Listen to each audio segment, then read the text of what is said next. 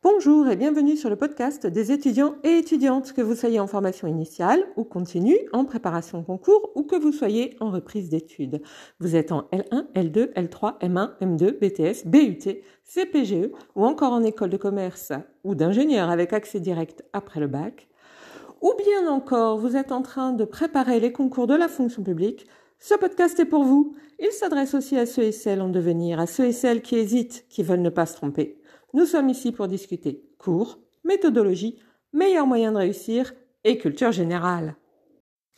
Aujourd'hui, je voudrais vous parler de la nécessité à ne pas avoir d'idées préconçues à propos d'un enseignant ou encore à propos d'un cours. Alors, pourquoi, euh, pourquoi parler d'idées préconçues? Parce que si vous avez une idée préconçue à propos d'un cours, qu'on vous a dit que ce cours-là été euh, très ennuyeux, euh, qu'il était euh, voilà que vous allez perdre votre temps ou qu'il était extrêmement difficile, etc. Eh bien, vous risquez très fort de le voir à travers ce prisme de euh, ce cours est très ennuyeux, ce cours est très compliqué, très difficile, et donc de partir avec des a priori, des a priori qui vous feront euh, penser ce cours comme difficile, ennuyeux, etc., euh, etc. Alors que si vous partez sans a priori, eh bien, vous n'aurez pas ce prisme et ce sera d'autant plus facile. Ça, vous l'aurez compris. Pareil avec un enseignant, euh, si on vous dit oh là là, mais t'as monsieur machin ou t'as madame truc, oh là là, mais alors tu vas voir, c'est quelqu'un, euh, lorsqu'il parle, tu comprends rien à ce qu'il dit, tellement il a un vocabulaire, euh, non mais c'est impossible, tu vas voir, euh, elle va te parler d'herméneutique, elle va te parler d'anosmie, etc., etc. Ou au contraire, on va vous dire, ah non mais tu vas voir, c'est un prof qui se moque complètement des étudiants, il en a rien à faire, il est juste là euh, pour euh, pour dire son cours et puis toi tu peux comprendre ou tu peux pas comprendre.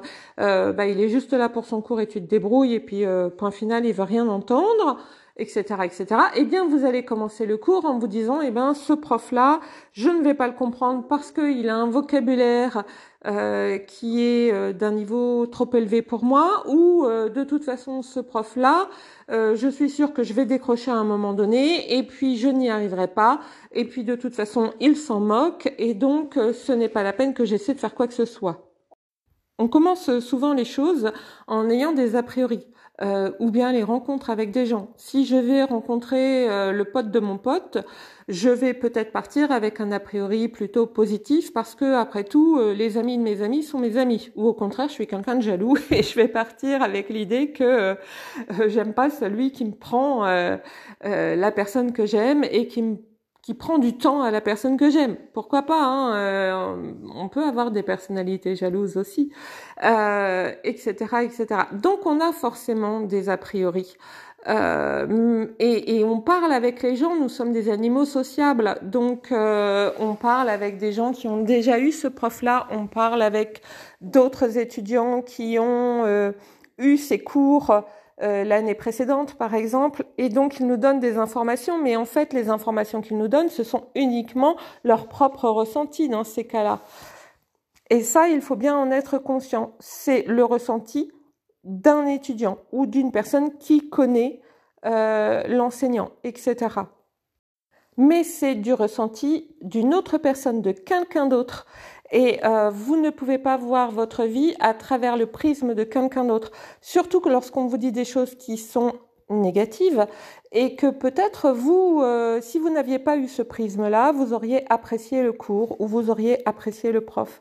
Faites-vous votre propre idée. C'est très important parce que même lorsqu'on croit qu'on a sa propre idée de fait, on se rend compte par la suite très souvent qu'en réalité, on a vu les choses à travers le prisme d'autres personnes ou à travers les erreurs aussi d'autres personnes. Je vais vous donner un exemple. Euh, alors j'ai lu cet exemple-là. Le problème c'est que je ne me souviens plus du tout d'où je l'ai lu. Euh, donc euh, si vous avez, euh, si vous vous connaissez aussi, n'hésitez pas à me dire, n'hésitez pas à me faire savoir où je l'ai lu parce que vraiment ça ne me revient pas. et j'aimerais bien, j'aimerais bien le savoir et comme ça ça me permettrait aussi de le mettre dans l'enregistrement. comme pour ceux qui voudraient le lire, eh bien, ils le pourraient également, euh, et ce serait toujours un, points positifs. Et puis, avoir une bibliographie ne nuit pas, n'est-ce pas? Donc, pour vous donner cet exemple, il s'agit en fait d'un homme euh, qui, à un moment donné, perd connaissance, se retrouve à l'hôpital et coup de malchance, en fait, il se retrouve à l'hôpital. C'est une histoire vraie. Hein, il se retrouve à l'hôpital en même temps qu'un autre homme euh, qui a le même prénom et le même nom de famille que lui euh, et qui, en revanche, a des troubles psychologiques importants. le premier homme, euh, qui, est donc, euh, qui a donc perdu connaissance, a eu lui un accident de la route. Et, euh, et puis en fait, bah, il va se passer un problème dans l'hôpital. Et la personne qui va partir à l'hôpital psychiatrique, eh bien, c'est celui qui a eu un accident de la route, qui est un mathématicien. Euh, parce que simplement, euh, bah, il n'a pas sa connaissance. Et puis, euh, les infirmières, le personnel soignant, les médecins, je ne sais pas qui, débordés parce qu'on est au service des urgences, bah, vont se tromper tout simplement de malade dans la mesure où il y a deux personnes qui ont les mêmes prénoms et noms. Donc, notre mathématicien part à l'hôpital psychiatrique où il va essayer d'expliquer qu'il est mathématicien et où on le gave évidemment de médicaments puisque tout le monde pense que bah il est dingue quoi. Hein. Moi je suis pas psychiatre hein, donc je peux utiliser le mot dingue. si j'étais psychiatre, ce n'est pas un mot que j'utiliserais. Mais enfin bon voilà. Et puis en fait il va falloir beaucoup beaucoup beaucoup de temps euh, pour que quelqu'un comprenne enfin qu'il n'est pas, euh, il n'est pas la personne qu'il devrait être, qu'on s'est trompé euh, et que c'est bien un mathématicien. Euh, à tel point qu'à un moment donné, il va euh, voler un feutre et écrire sur les murs de l'hôpital psychiatrique euh, des formules mathématiques. Et tout ce que va dire le grand Ponte, le grand euh, chef du service psychiatrique, c'est qu'il est tellement sûr d'être un mathématicien et qu'il est tellement dans le déni de ne pas être un mathématicien que il écrit des formules mathématiques qu'il a lui-même inventées pour faire croire qu'il est mathématicien. Tout ça toujours en étant euh, goinfré de médicaments et plus il dit qu'il n'est pas la personne malade mais qu'il est un mathématicien et plus on le gonfle euh, ou plutôt on le goinfre de médicaments, voyez-vous. Euh, et vous voyez, c'est là où je veux en venir. C'est-à-dire que le grand ponte, qui est certainement de quelqu'un de très intelligent, évidemment, euh, parce qu'il l'a vu à travers le prisme de ce qu'on lui a dit et des documents qu'il a reçus en même temps euh, que la personne mathématicienne, c'est-à-dire que c'est quelqu'un qui euh, qui a besoin de l'hôpital psychiatrique, etc. Eh bien, il ne peut le voir qu'à travers le prisme de c'est un malade. Et donc même lorsque la personne fait euh, réalise en fait des équations mathématiques, eh bien, il ne cherche pas à savoir si les équations mathématiques sont justes ou non. Il dit simplement qu'il est dans le déni et qu'il veut faire croire à tout le monde qu'il est un mathématicien. Il n'est pas venu à l'idée du psychiatre qu'il pouvait se tromper. Peut-être parce que lui-même euh, a une certaine idée de sa propre importance, mais certainement aussi parce qu'il est dans un prisme. Il a reçu des papiers euh, lui euh, ordonnant la prise en charge psychiatrique du malade. C'est bien le nom et le prénom du malade, etc., etc. Eh bien, vous, quand quand une personne euh, vous dit oh là là tu vas avoir euh, monsieur machin ou madame truc euh, et oh là là il est gonflant ou tu vas avoir tel cours et oh là là tu vas voir tu vas t'ennuyer tout du long. Eh bien vous faites pareil que le psychiatre vous voyez. Vous partez avec l'idée de quelqu'un d'autre. Vous partez avec un prisme et c'est très mauvais. Faites-vous d'abord votre idée. Alors oui, effectivement, on ne peut pas toujours euh, se fermer à ce que les autres disent et on ne vous le demande pas. Simplement, il faut que dans votre tête, vous vous disiez, bon, alors Vanessa, elle dit ça, ou Manon, elle dit ça, ou euh, euh, Pierre, il dit ça, ou Rachid, il dit ça, mais ce n'est pas nécessairement la vérité.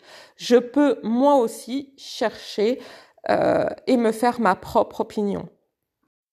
Votre propre opinion, de toute façon, elle sera très certainement euh, plus fine que celle des autres et, euh, et elle vous permettra en tout cas de peut-être euh, supporter des cours que tout le monde disait euh, extrêmement mauvais, etc. Ou bien en tout cas de vous permettre de vous dire, bah finalement c'est pas aussi pire entre guillemets que ce que je croyais. Je vais prendre un exemple.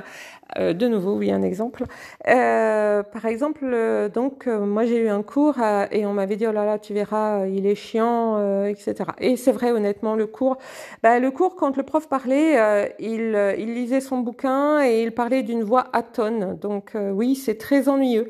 Mais lorsque je relisais le cours chez moi, lorsque je réécrivais le cours et lorsque je faisais un résumé du cours, eh bien, je m'apercevais que j'apprenais énormément de choses et que ce qu'il disait était très intéressant. Alors oui, c'était pas forcément ce qu'il disait lui, puisqu'il lisait un bouquin, mais en tout cas, c'était vraiment intéressant. J'apprenais vraiment des choses, euh, et, et, ça, c'était vraiment euh, jouissif quelque part. Vous voyez Et euh, ça, personne ne m'en avait parlé. Tout le monde avait été sur le côté négatif, mais personne n'avait parlé du côté positif.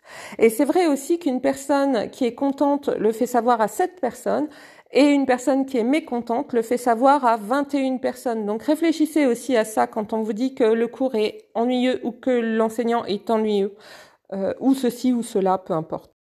Mais en tout cas, m'en rendre compte m'a permis de bien supporter euh, l'heure et demie de cours en début de semestre, qui est devenu ensuite deux heures et demie de cours en fin de semestre parce qu'il n'avait pas fini euh, son programme et qu'il voulait absolument finir son programme et que donc il a rajouté au fur et à mesure du temps euh, pour qu'on finisse le programme.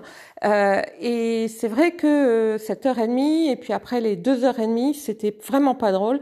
Mais ce que je faisais ensuite seul dans mon bureau avec le cours, comme je le disais, hein, le fait de le remettre au propre, le fait de faire un résumé ensuite, ça vraiment c'était c'était vraiment bien. J'ai vraiment j'ai vraiment aimé, j'ai vraiment apprécié.